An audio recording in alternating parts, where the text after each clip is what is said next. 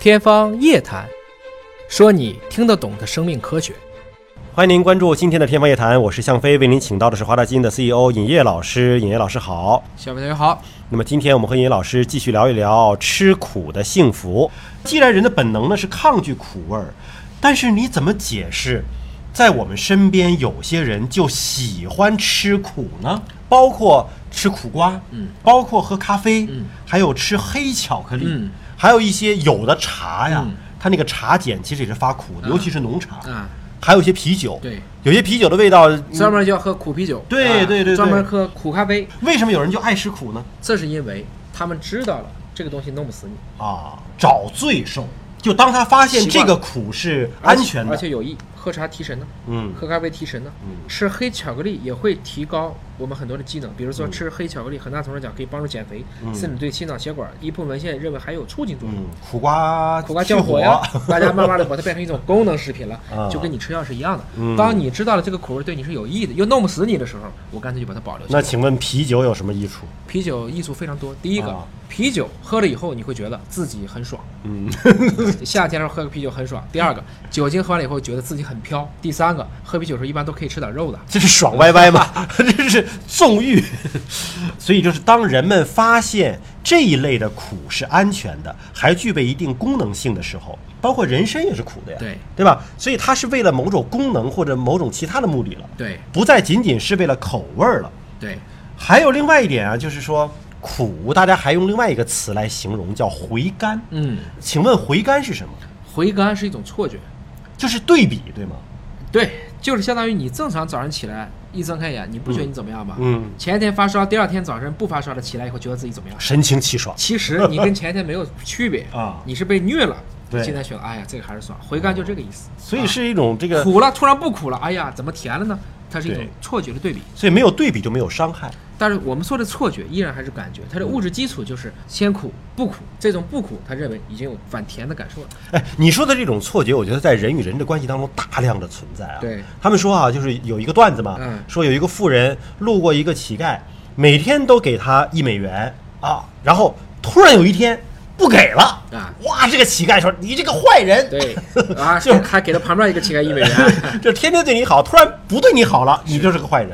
如果说天天路过那儿都视而不见，突然有一天给了一美元，哇，你是个好人啊！所以就没有对比就没有伤害 啊，是是的吧？，是的，还有就是这种味觉的改变，会不会随着人的这个年龄的增长，它会有变化？会。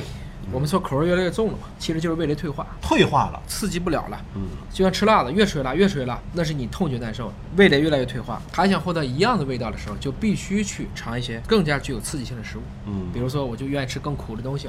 为什么老人不怕苦？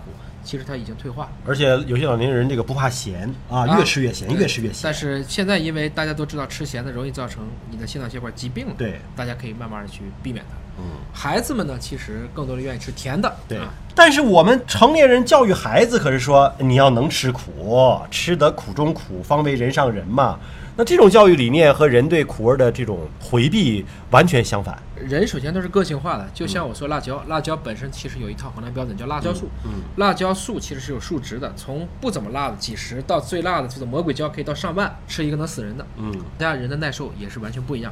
所以每个人对苦味的敏感程度其实不一样。三一年呢，有一个化学家呀叫福克斯，就报道了一个发现，同样的一种苦味的物质啊，叫做苯基硫脲 （PTC），有百分之二十八的人是尝不出来，百分之六十五的人他尝得出来，还有一些可能就处于这种边界状态。那么后来大家也发现了，如果说三十八区的时候，在七号染色体上，这个基因有两种类型，显性的表达为 G，隐嗯性的表达为 C。那么如果你是个 G，你可能就可以去乘除；如果你是 C，你可能就无法乘除。如果你是 GG 的话，嗯，那么我们就称为你是超级味觉者。那你就是吃得苦中苦了，你能很敏感地尝出这种苦味儿，那不就是吃得苦中苦，是啊吃不得一点儿 苦，因为它特别敏感，它嗯能尝出来，啊，能尝出来。而 CC 就变成苦盲了，就完全感受不到这种苦味儿嗯感受不。到这种苦味儿了，就是这个意思。所以某一种苦味儿可能会因为你这个基因的不一样，你感受特别明显，他完全吃不出来。它完全吃不出来，但是它可能也会苦，那不是这个基因的作用，嗯但是其他基因给它代偿了。嗯还有一个呢，就是人类对苦味的喜爱，就是你说的“吃得苦中苦”，它已经被绑架成文化了。嗯你就得吃啊，吃了这苦中苦，方为人上人。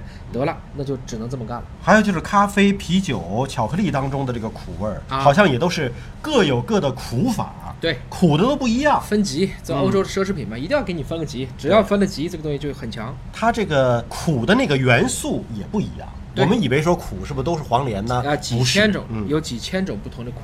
刚才说那一个基因就可以感受到几千种味道的一个受体。刚才这个咱们说甜度其实它是有这个等级的，对对吧？辣味儿有是有等级的，对那么苦味儿这个等级是怎么划分的呢？那可能研究的最深的就是你刚才问我的这个啤酒。啤酒，啤酒有一个指标叫 IBU，特别去美国的酒吧、欧洲的酒吧，他可以问我要 IBU，、嗯我酒要苦的。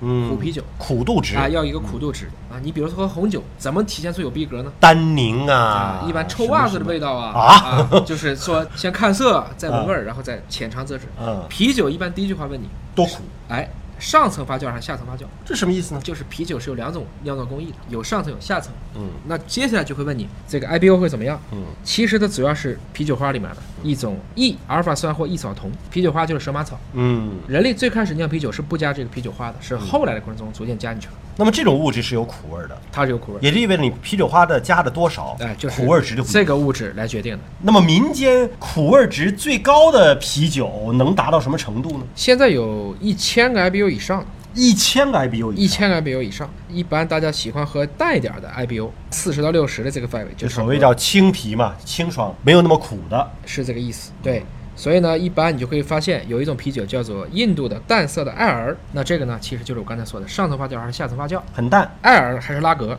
其嗯实就是问你上层发酵还是下层发酵，来决定这个啤酒是怎么样的。这个是一般人能够接受得了的，但是很多人就愿意越尝越苦，就变成这个样子了。嗯，好，今天节目到这里就全部结束了，感谢您的关注。了解更多生命科学知识，可以关注“尹哥聊基因”的微信公众号。下期节目时间我们再会。